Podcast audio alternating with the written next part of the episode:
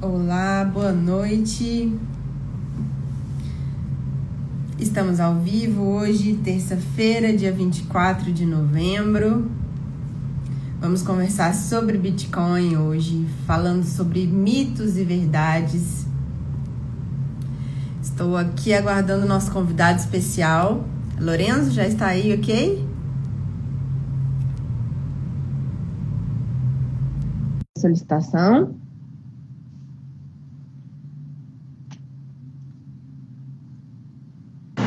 Estou. Aê, muito bem. Boa noite. Boa noite, Carol, tudo, tudo certo? Tudo certo. E com você? Vão bem, graças a Deus. Então tá, ó. mercado, ali, o mercado já fechou, mas a gente continua, né? Sim, o mercado Bitcoin não para nunca, né? Bitcoin não para nunca. É isso aí, Lorenzo. Muito obrigada, primeiramente, assim, pelo por você ter aceitado o nosso convite, né? Muito legal ter você aqui. É, eu vou apresentar você, né, para o pessoal que está nos assistindo. O Lorenzo, gente, ele também é analista de investimentos e consultor de investimentos, é economista, mestre em engenharia de produção, tem 12 anos de atuação no mercado financeiro, trabalhou em corretora, gestora de recursos, e ele é fundador da Investor Ativos Digitais, uma plataforma de compra e venda de criptoativos.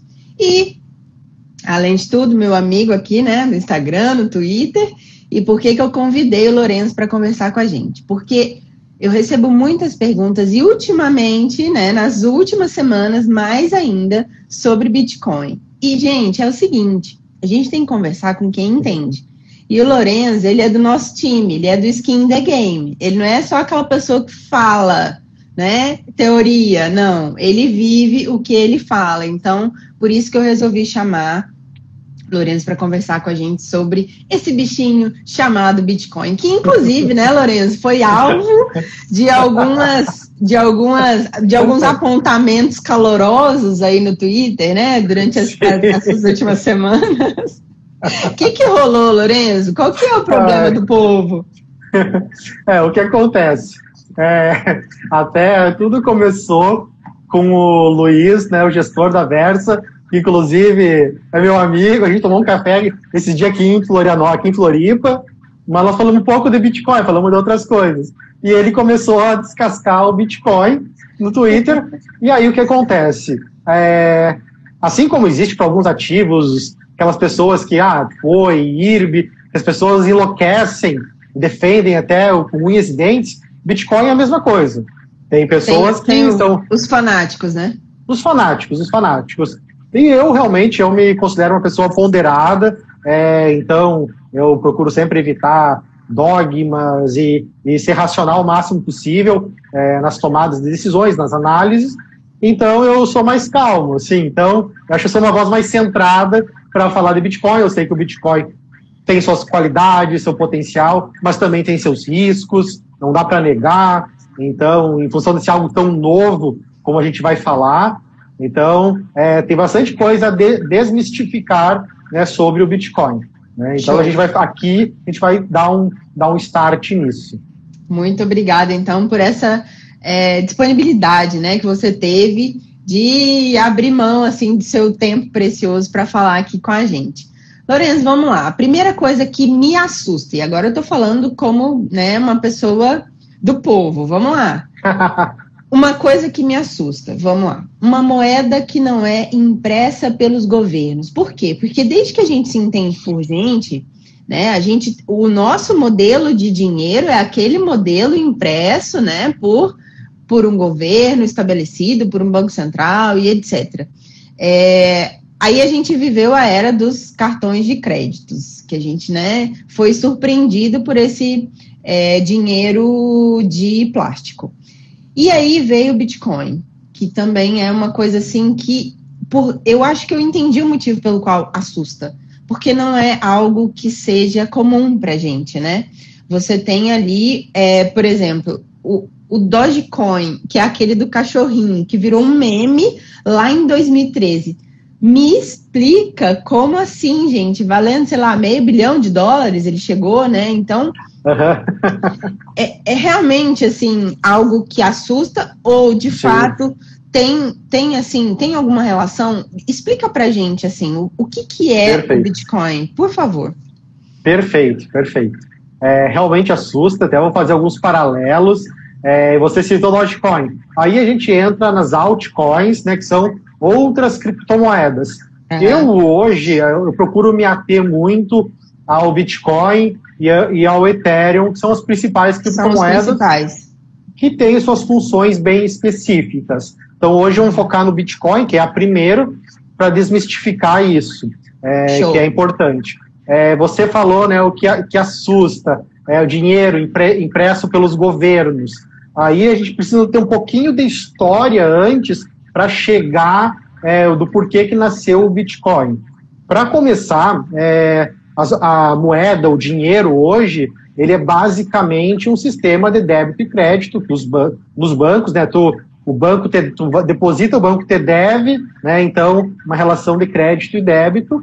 E o dinheiro, de fato, Não o lastro do, é, o lastro do dinheiro é, principalmente se nós pegarmos a história, em 71 Nixon terminou com o padrão ouro. Até uhum. aquele momento existia uma limitação dos bancos centrais em emitirem moeda em função das reservas em ouro. Então ele acabou eliminando o padrão ouro e aí liberou que os bancos centrais é, imprimissem é, dólares, moedas, enfim, ao redor do mundo.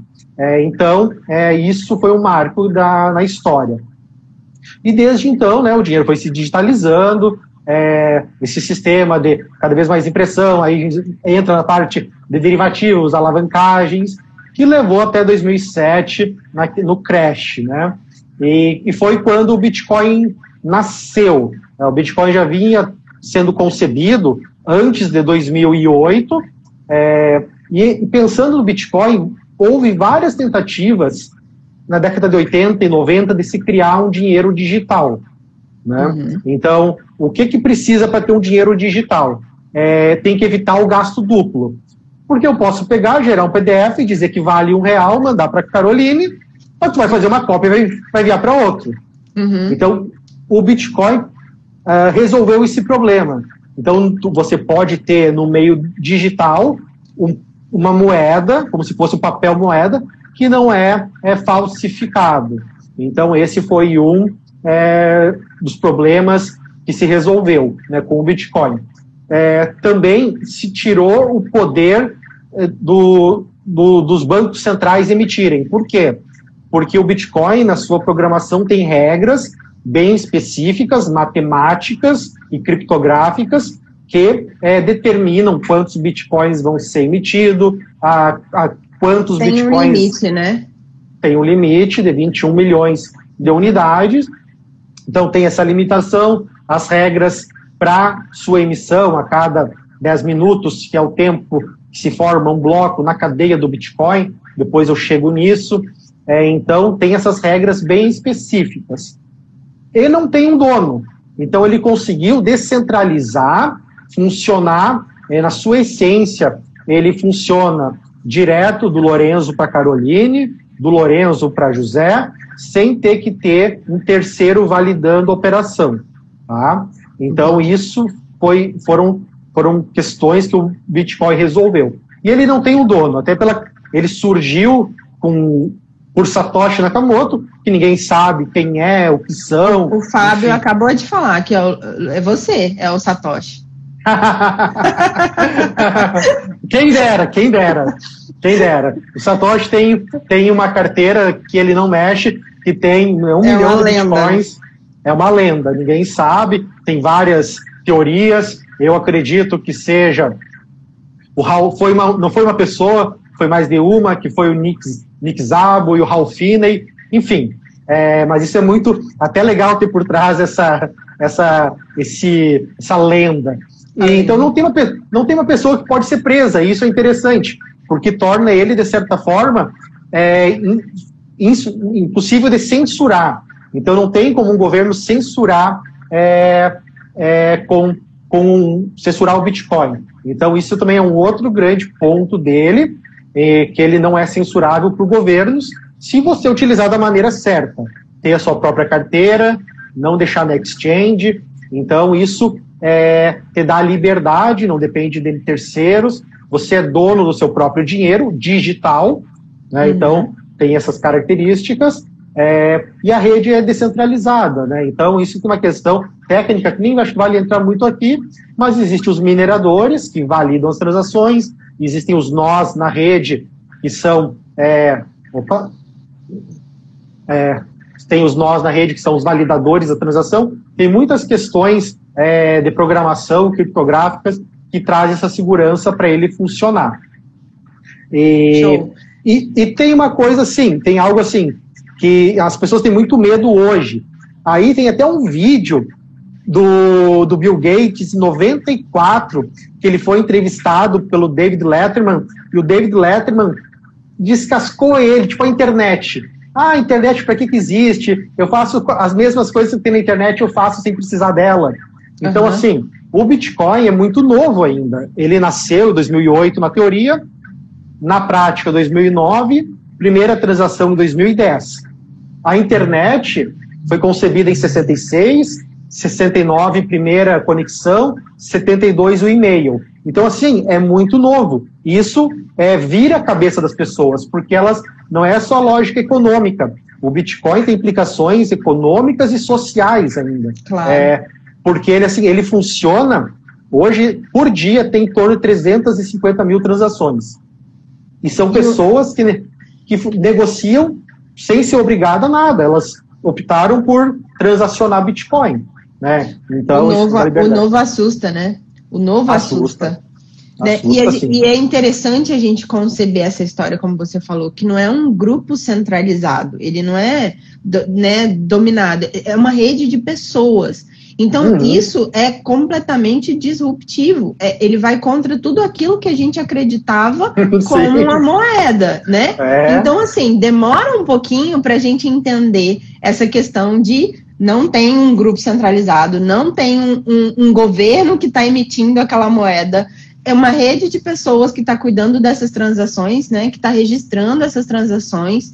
Então, é uma coisa muito doida. A gente precisa realmente de um tempo e por isso que claro. eu falo, sempre que a gente não entende de um assunto, é, a primeira reação é o que? Afastar. Então a gente tende a afastar quando a gente não entende algo. A partir do uhum. momento em que você vai abrindo a sua mente, né, você vai é, tentando entender, vai buscando novas informações. Eu confesso a você que até pouquíssimo tempo atrás eu tinha muito preconceito Sim. por conta da área criminal de onde eu vim e a gente tinha muitas questões relacionadas a isso, a lavagem de dinheiro e etc. Então, eu tinha realmente muito, muito pé atrás. Eu falei, não, peraí, eu preciso estudar, eu preciso entender. E aí, conforme a gente vai é, estudando, a gente vai abrindo, né, a mente claro. para isso. É, Lorenzo, olha só, o, o Bitcoin, ele pode ser usado de forma livre e de forma anônima, como dinheiro vivo. É, você vê isso como algo positivo ou negativo? É, tem, tem os pontos positivos e os negativos, né? Então, é, é positivo por quê? Porque você tem privacidade, você tem é, uma determinada privacidade no Bitcoin, mas não é total. Não é uhum. é total, porque no momento que alguém se conhece, sabe a, a, o teu endereço, a tua carteira, é possível rastrear.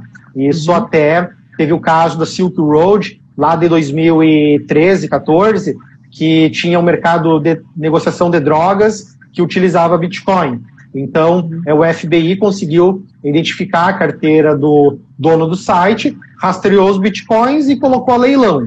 Até um grande investidor comprou, é, o, o Tom Draper é, comprou esses bitcoins, tem até hoje. Ele pagou 200 dólares cada bitcoin, tipo 20 mil, 20 mil bitcoins a 200 dólares, e tem até hoje. Ele comprou do FBI mesmo. Então ele tem essa, ele é, é rastreável se conhece o seu endereço.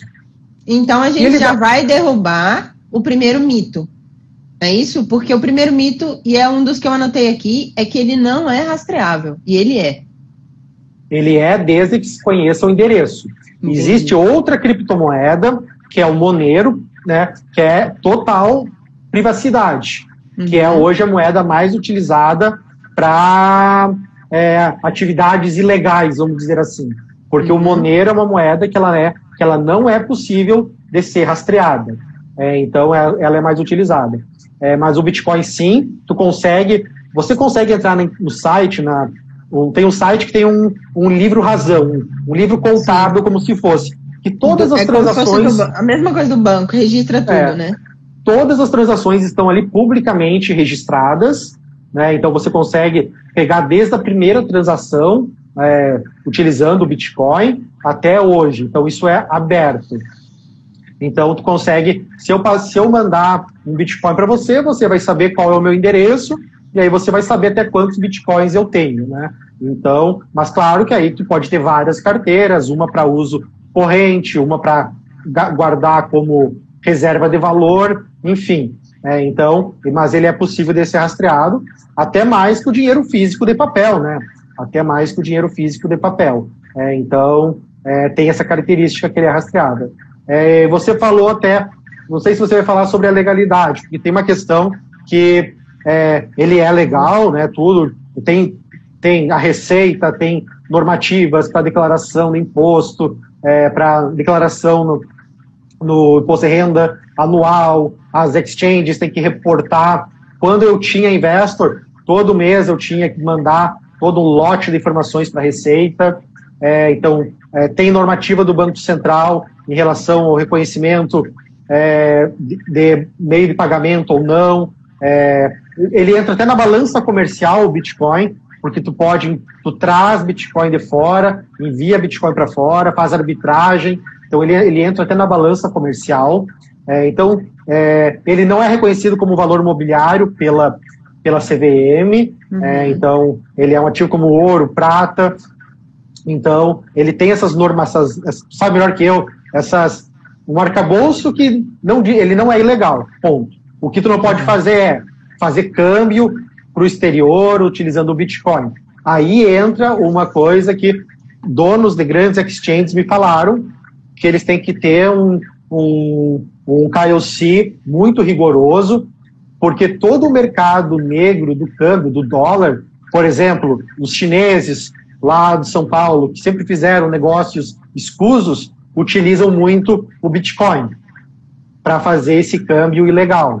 Né? Ah, compra, importa da China, na nota paga é, 10 mil dólares, mas daí manda Bitcoin por fora.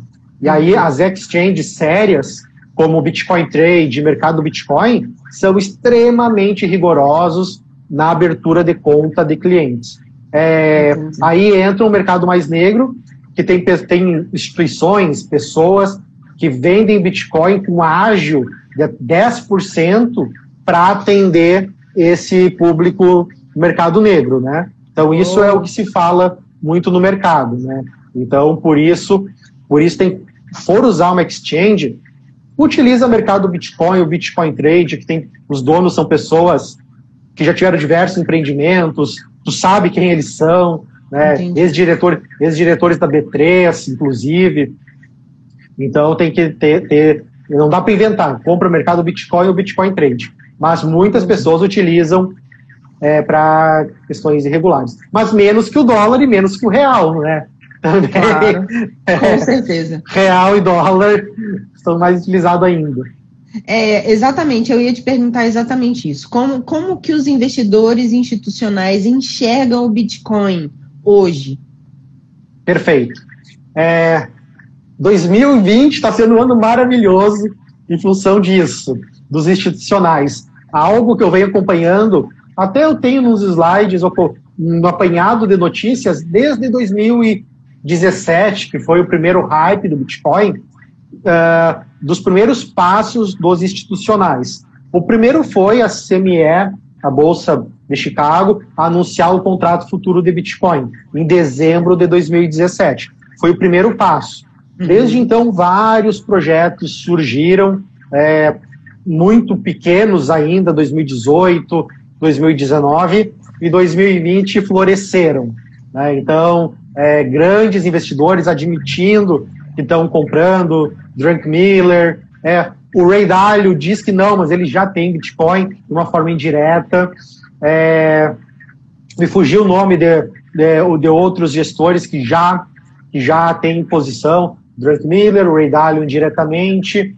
É, parece que o Jim Simons estava operando em, em sistema quantitativo Bitcoin, claro, não é hold. É, fundos de pensão já tendo posição também. Não é à toa que tem um fundo, um trust americano, que ele tem hoje. Olha, agora me fugiu o número que é gigante. É, dá mais de 3, agora está 5 bilhões de dólares em bitcoins, que é onde os, os institucionais compram e deixam a custódia, que é a Grayscale.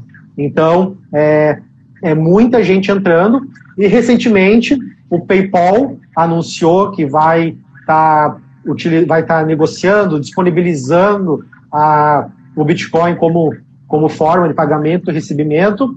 Inclusive, eh, nos últimos um mês, dois meses, o PayPal comprou quase todos os Bitcoins que foram minerados. Né? Todos os Bitcoins novos, praticamente o, o PayPal comprou. É, uma empresa americana, MicroStrategy, comprou Bitcoin para sua tesouraria, 300 milhões de dólares.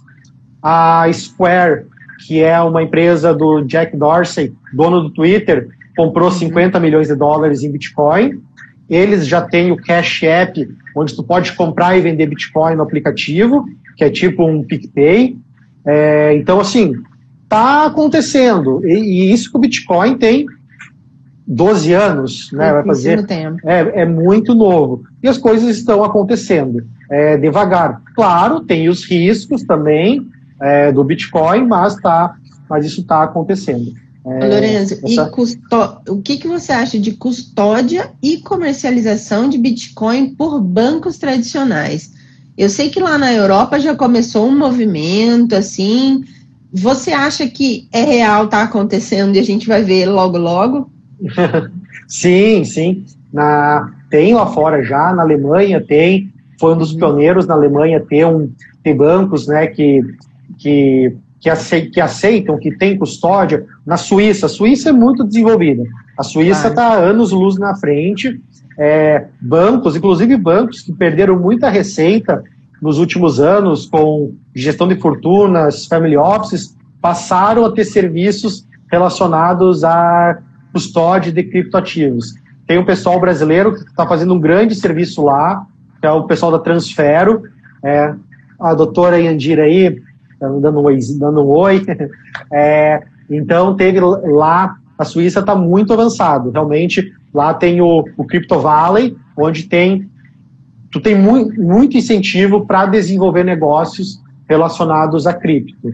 E a Estônia, né? Estônia também, país pequeno, super desenvolvido, e a própria Alemanha tem é, bancos já que entraram nesse segmento. Inclusive, tem bancos tem um banco lá que faz custódia de ações para ativos tokenizados. Isso é um outro assunto. É porque o que acontece? Tu pode depositar, tu pode depositar uma ação num banco, uma custódia, e tu gera um token, uma criptomoeda com esse lastro. E tu pode ah. negociar isso globalmente. Por isso que eu falo que o blockchain vai, pode acabar com a B3. Literalmente. Uhum, Blockchain entendi. acaba com a B3. É, quando você negocia criptativos, por exemplo, numa exchange internacional, você tem um book de, de aluguel de criptativos todo transparente. Então tu sabe, tu sabe quem está ofertando e tu oferta. Não é que nem a corretora aqui. Que, que eu fui ver. Vê. É cego. É, que eu fui ver o doador lá ganhando 1% e o tomador estava pagando 4%. E a, corret... e a diferença? a corretora apropriando, né? Então, isso, isso é uma coisa que o blockchain resolve. E o Bitcoin. É a questão, é a questão da transparência, né? Eu acho que isso é o que, é o que mais. É, é o que dá o tom né, dessas negociações. Eu acho que Sim. por isso que os investidores que possuem Bitcoin, eles têm essa tranquilidade, né, de saber exatamente o que está sendo realizado, Sim. qual é a transação, qual é o valor e etc. E, uhum. e Lorenzo, você enxerga, antes da gente passar para o nosso para o nosso joguinho de mitos e verdades, como que você vê assim os riscos para o futuro? Assim, o que, que você enxerga como é algo a ter um pouco mais de cautela com relação ao Bitcoin? É, o que, que nós temos que acompanhar no Bitcoin é, nos próximos anos? Tem uns fatores que eu, que eu que me deixam são pontos de atenção. Por exemplo, hoje nós temos a mineração de Bitcoin muito concentrada na China ainda. Então, isso confere né, um certo poder aos chineses. É, uhum. Então, sobre o Bitcoin. É, então, isso é um fator de risco. Seria melhor que a mineração fosse mais descentralizada. Por isso, estão surgindo projetos de mineração mai, maiores Estados Unidos, Israel, Canadá. Isso é bom que tira o poder do, dos mineradores chineses. É, tem um outro fato que tem que prestar muita atenção, que como é muito difícil e as corretoras globalmente tiveram problemas com bancos tradicionais para receber moeda dólar tradicional e converter em cripto, o que, que surgiu? Surgiu uma, uma criptomoeda lastreada em dólar, que é o Tether. Então, assim, uhum. uma, uma instituição falou assim: ah, eu pego o dólar, deposito num banco X e emito um dólar equivalente a essa custódia que eu tenho lá. E, e essa criptomoeda lastreada em dólar, ela tem um market cap, um valor imenso. E tem muita dúvida sobre a transparência dessa, desse criptoativo, né, lastreado em dólar. Pode ser que não tenha um dólar por um Tether. Então, isso é um outro risco. É, Para a sustentação do desenvolvimento do Bitcoin, hoje está acontecendo uma coisa: ele está se consolidando muito como reserva de valor. O nível de entesouramento está muito bom, tanto pelos institucionais quanto pela pessoa física. Então, isso está muito bom. É, então, isso é uma, uma das funções de moeda, da moeda. Para ter as outras funções, como meio de troca e unidade de conta, ele tem que ser mais negociado. E o número de transações, apesar de alto, alto entre aspas, ele se mantém estável de 2017 para cá. Então, tem muitas iniciativas que melhoram para melhorar a usabilidade do Bitcoin no dia a dia. Então, isso, é, na minha visão, é algo que precisa evoluir. Uhum. Para o Bitcoin ser reconhecido de fato como uma moeda, para poder pagar um cafezinho, né? Então, porque hoje é caro ainda. Hoje é caro pagar tem taxas altas hoje para pagar no dia a dia. É, então, tem que resolver essas questões, é, no meu ver, para ele desenvolver com mais sustentabilidade. É, e, a, e, e, o protocolo ele vai evoluindo, porque ele é consensual. Qualquer alteração no código, que existem essas alterações, elas têm que ser uhum. feita, feitas com 100% de concordância do me, dos membros da rede. Então, tem que ter um consenso muito grande para qualquer mudança. Então, isso é também é um, esse é um fato bom porque. E é, vai... é um fator limitador também, né? Para qualquer Limita. alteração muito, muito brusca, né? Perfeito, qualquer coisa brusca. É, aí entra um fato que aconteceu em 2017, que teve uma alteração que não foi consensual, então a rede se dividiu. Surgiu um Bitcoin, um outro Bitcoin, que é o Bitcoin Cash, que, como a gente fala, é um fork, uma divisão da rede. Então, é, isso aconteceu e, e, pode acontecer quando não existe consenso da rede. É, aqui, o, o, relação à mineração, já ouvi que ela terá um fim. Ela pode ter um fim, a mineração, se acontecer. Não. Ah, isso, 2022, é, não, não tem conhecimento, conhecimento e não procede, porque ela, ela vai existir, ela vai deixar de existir se houver uma mudança no protocolo, como está acontecendo agora com o Ethereum. O Ethereum uhum. vai deixar de ser minerado e vai ter um outro método de validação das transações, que não necessita poder computacional. O Ethereum vai parar, o Bitcoin continua. Então, é, respondendo o Luiz, é isso aí. Show. É, daí, quem nós estamos falando agora? Deixa eu ver. A gente estava falando sobre os riscos para o futuro. Ah, tá. É, então esse, esses riscos que eu falei do volume de transações aumentar, uhum. as pessoas usarem mais, a mineração concentrada na China e também o, a, a mineração, o Tether, né? A criptomoeda lastrada em dólar, que em é dólar. muito utiliza, utilizada para negociação é, nas exchanges ao redor do mundo. Uhum. É, eu gosto de falar uma coisa do Bitcoin, de outras criptos, como o Monero, que tem dois fatos que são direitos fundamentais do homem, que eles que as criptos trazem, que é liberdade e privacidade. Então, assim, ó, a privacidade, a gente está aqui, mas o, o Instagram está nos olhando. o Instagram está nos olhando. Qualquer então, coisa também, que a gente fale, o nosso smartphone está ouvindo e detectando. Tá ouvindo. Perfeito. Então, tem, e tem projetos relacionados a criptoativos, é, por exemplo, browsers de computador, de navegação totalmente anônimos, uhum. é, serviços de e-mails com total privacidade, isso utilizando tecnologias, é, tecnologia blockchain, e daí com, com cripto já como meio de pagamento nativo, por exemplo. Uhum. Então, isso é, isso é, então são, são, são dire... essa privacidade hoje é, direitos fundamentais. Uma, uma a privacidade que você tem é usar o papel moeda, porque você paga outra pessoa, tem privacidade. E, querem, e por que tem o PIX e cada vez mais incentivar o uso de cartão? Porque aí tá. O, o grande irmão, né, o, o Estado vai botar o olho vai. em tudo. Vai estar tá sabendo o que, que você está fazendo, né? Essa, vai saber tá tudo. tudo. Ô, ô, Lorenzo, então, olha só, eu separei aqui quatro, quatro afirmações e eu preciso que você diga pra gente se é um mito ou se é uma verdade, tá bom? Sobre Bitcoin. Verdade. Vamos lá. Use o seu poder analítico aí, por favor.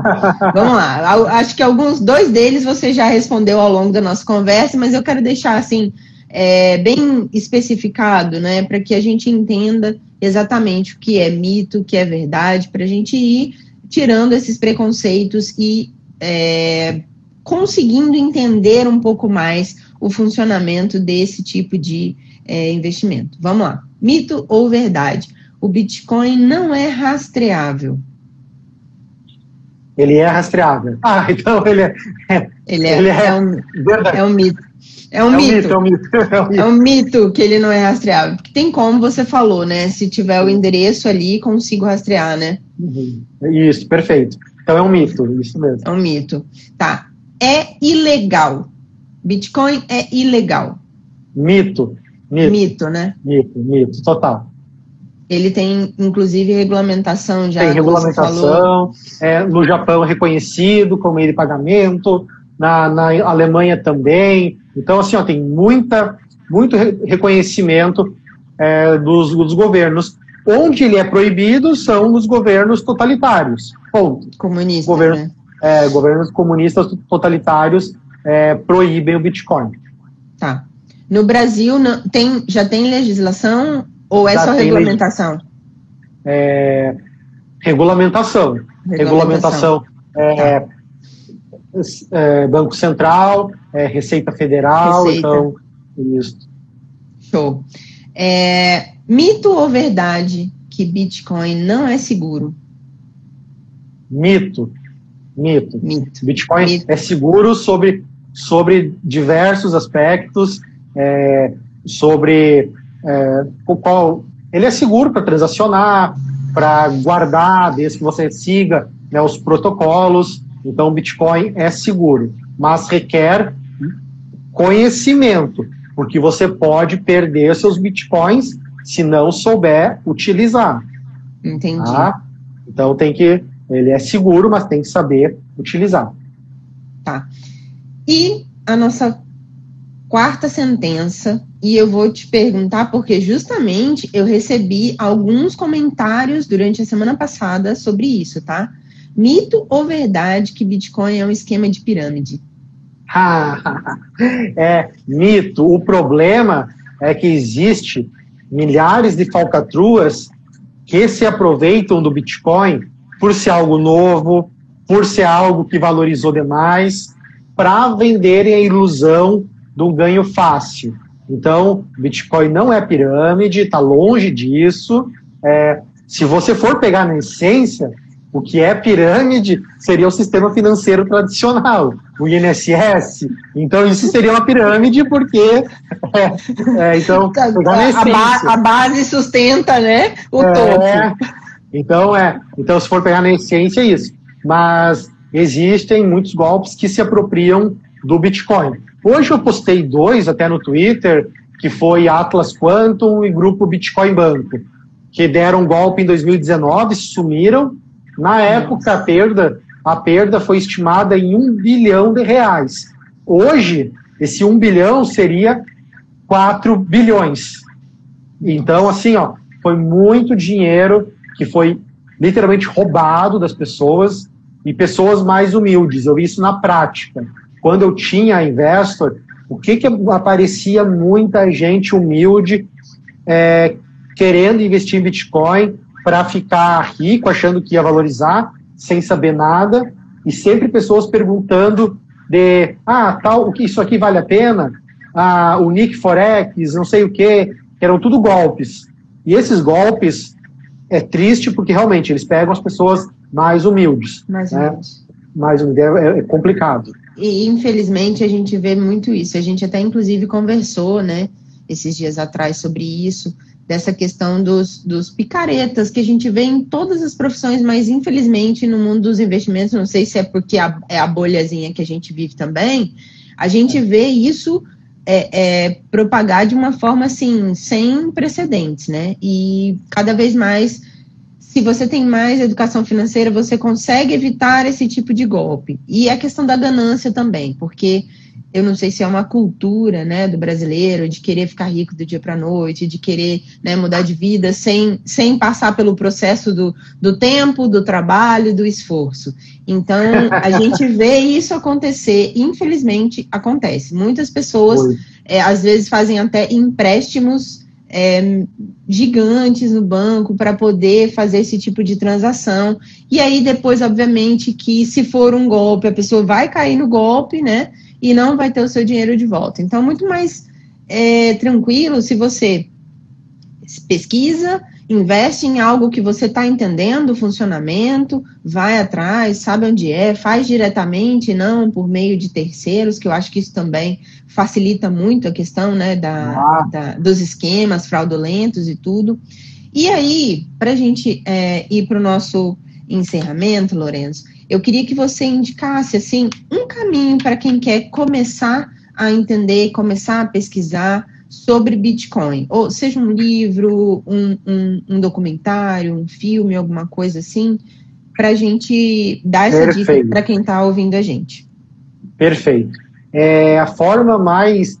Tem, tem um filme na Netflix que fala do Bitcoin, é Banking on Bitcoin. É, depois eu posso, posso passar o nome certinho, Banking on Bitcoin. É, livro, é, basicamente, para as pessoas. É, até é clichê, mas é é, para ter essa visão do Bitcoin, o livro do Fernando Urich, né, Bitcoin, a moeda na era digital, uhum. então começar por ele, e aí, é, para não complicar, porque aí tem, tem livros mais avançados, do Andréas Antonopoulos, tem livros mais técnicos que daí dá para que é para evoluir depois disso e, e, canais de boa informação. Tem as gurias lá da Use Cripto, que tem um conteúdo muito legal. É, elas estão aqui bastante no Instagram e no YouTube, conteúdos bem didáticos. É, então, buscar ir nas exchanges sólidas, Bitcoin Trade e mercado Bitcoin. Eles próprios têm os conteúdos. E, sério, não olhe, não olhe mais que isso. É. É, então, se, se não se, começar, perde também, né? Começa se fica indo muita coisa é, muita coisa, e quando vê, cai uma coisa ali no meio que não é séria, com uma historinha boa. É, então, por isso, é, se ater nisso. É, você não vai aprender de uma hora para outra. não vai aprender, como não vai ver na vida. como tudo na vida. É, até o Luiz, o Luiz falou ali no Twitter que ah, ah, o analista estuda, estuda, estuda, estuda e nunca para, o analista de investimentos, nunca para uhum. de aprender. E, pessoa, e, as pessoas hoje, não só no Bitcoin, mas no, no trade, na análise, acha que fazer um curso de seis horas já sabem tudo. Não é assim. Maratonou uma série no YouTube já aprendeu tudo, né? Já sabe tudo. Não é assim. No Bitcoin também. Você vai, vai, é, tem que ir trabalhando a mente, perder, perder de fato os preconceitos, dogmas, para entender ele, ele aos poucos. E começar pequeno sempre. Porque existe a, o fetiche do all-in no Brasil. O fetiche do all-in é para o que, que eu vou fazer para ganhar dinheiro rápido. Que nem é. eu comentei hoje. Hoje foi um dia que os clientes chegaram. Tá, por que, que eu não comprei mais ação, mais isso? O fulano, a nossa uhum. estratégia era ter 20% em ações, 5% em cripto e deu. Né? Tu não tinha perfil para ter 100%. Né? Daí depois que é. sobe, todo, todo mundo quer ter tudo em cripto, tudo em ações. Ah não é assim. Não é, pode. Então, não pode. Então, pessoas têm que ir devagar, comprar aos poucos Bitcoin. Se você fez preço médio, não é preço médio, se você comprou com constância, desde que tenha começado lá no topo de 2017, você não perdeu dinheiro. Né? Uhum. Agora, agora mais do que nunca, porque já está em 100 mil. Mas quando estava 50 mil reais, você botando no papel, desde comprar, desde tivesse feito uma compra em dezembro de 2017, depois todos os meses, você não teria perdido dinheiro na compra constante, né? É, então, então, por isso que é bom, por isso que é bom é, fracionar essas compras. É, e respeitar também a questão do perfil, né? Isso é muito importante, sempre falo isso. Respeitar, porque assim, não adianta você dar o passo maior que a perna eu até postei isso hoje, né? Não adianta você querer migrar, por exemplo, para ativos de renda variável, se você ainda tem a cabeça, a mentalidade de poupança. Então, antes de mudar a rentabilidade, você tem que mudar a sua mentalidade.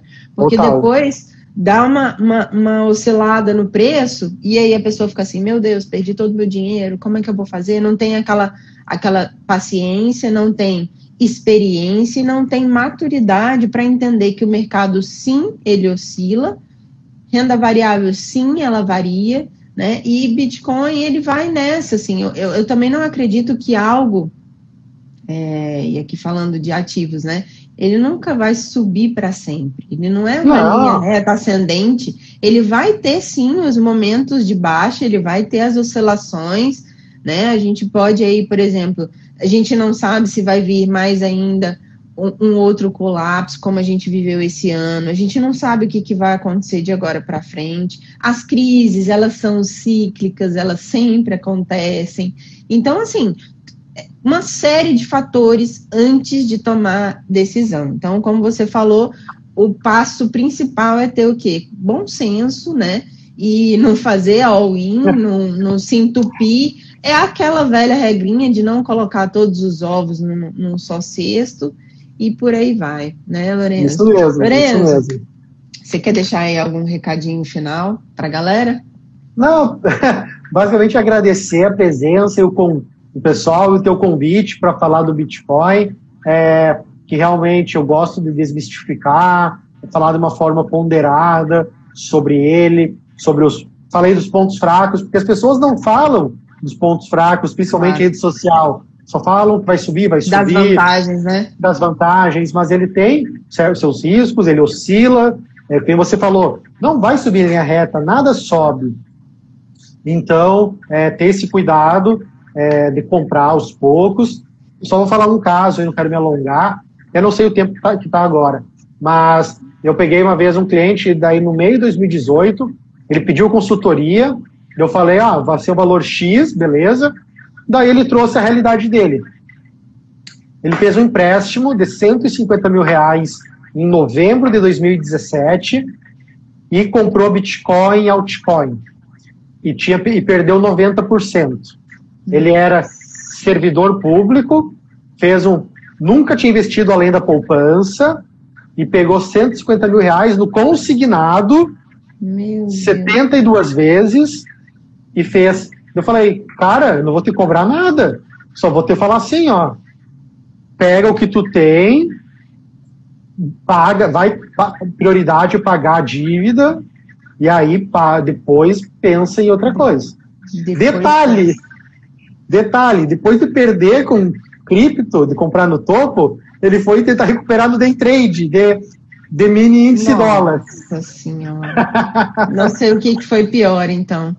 E perder. Daí, o que, que ele fez? Sobrou, sobrou 20 mil dos 150, daí ele foi para o day trade de mini índice dólar, fez 30, subiu a 30 e caiu para 10. Eu dou risada, mas é só. É, triste, não, é triste. triste, é triste, porque assim, são dois erros. Eu sempre bato nessa tecla. Gente, não, não faça empréstimo para fazer investimento, seja ele qual for. E outra, não use day trade para recuperar dinheiro perdido. Não existe isso. O day trade é aquela coisa que você vai fazer. Eu até brinco, tem inclusive um capítulo do meu livro, que tá sendo, vai ser lançado agora esse final de ano, que diz exatamente isso. Se você for fazer day trade, você usa o dinheiro da pinga. É aquele dinheiro que você não está usando, é. que você não vai precisar dele. Então, Perfeito. assim, são, são coisas que, infelizmente, é como a gente falou, né? É, a ganância faz o ser humano tomar decisões erradas e aí depois é, leva muito mais tempo para você conseguir reverter a situação Sim. do que se você tivesse feito de uma maneira mais é, centrada. Tenho certeza que se ele tivesse procurado uma consultoria, né, como a sua, antes de fazer essa loucura, né, você teria feito para ele um planejamento muito diferente e ele teria tido um resultado muito mais palpável, muito melhor do que isso, né? Perfeito. É, e, mas é engraçado, as pessoas elas gostam de ser iludidas. Quando eu tinha a plataforma de compra e venda de cripto, a quantidade de clientes que eu perdi, que não fechei negócio, porque eles foram para os golpistas, foram para a promessa, foram fazer o curso, fácil. foram para as promessas fácil. Quando eu falava de sentar, fazer um planejamento, ah, isso aí não, não. Ah, vou, vou ganhar inflação mais 8% ao ano, não, isso não é nada. Ah, é, é triste, é triste. É, é um trabalho é, de formiguinha o processo é lento, né? Então, o nosso trabalho aí está só começando. E, Lorenzo, a gente já está encerrando, porque antes que o Instagram encerre a gente aqui, eu quero Beleza. de novo te agradecer. Muito obrigada por ter vindo. É, essa nossa live vai subir para o YouTube e vai virar podcast também no Spotify. Oh, legal. Viu? Então, eu acho que quanto mais pessoas ouvirem e verem, eu acho melhor, porque dá acesso à informação. Esse é o nosso trabalho, né, por aqui nas redes sociais. É um trabalho gratuito, mas gratificante também, né? Lorenzo, Perfeito. muito obrigada. Pessoal que estava aqui com a gente, muito obrigada pela participação de todos vocês. Fiquem todos com Deus e até a próxima. Até a próxima, pessoal. Obrigadão. Tchau, tchau.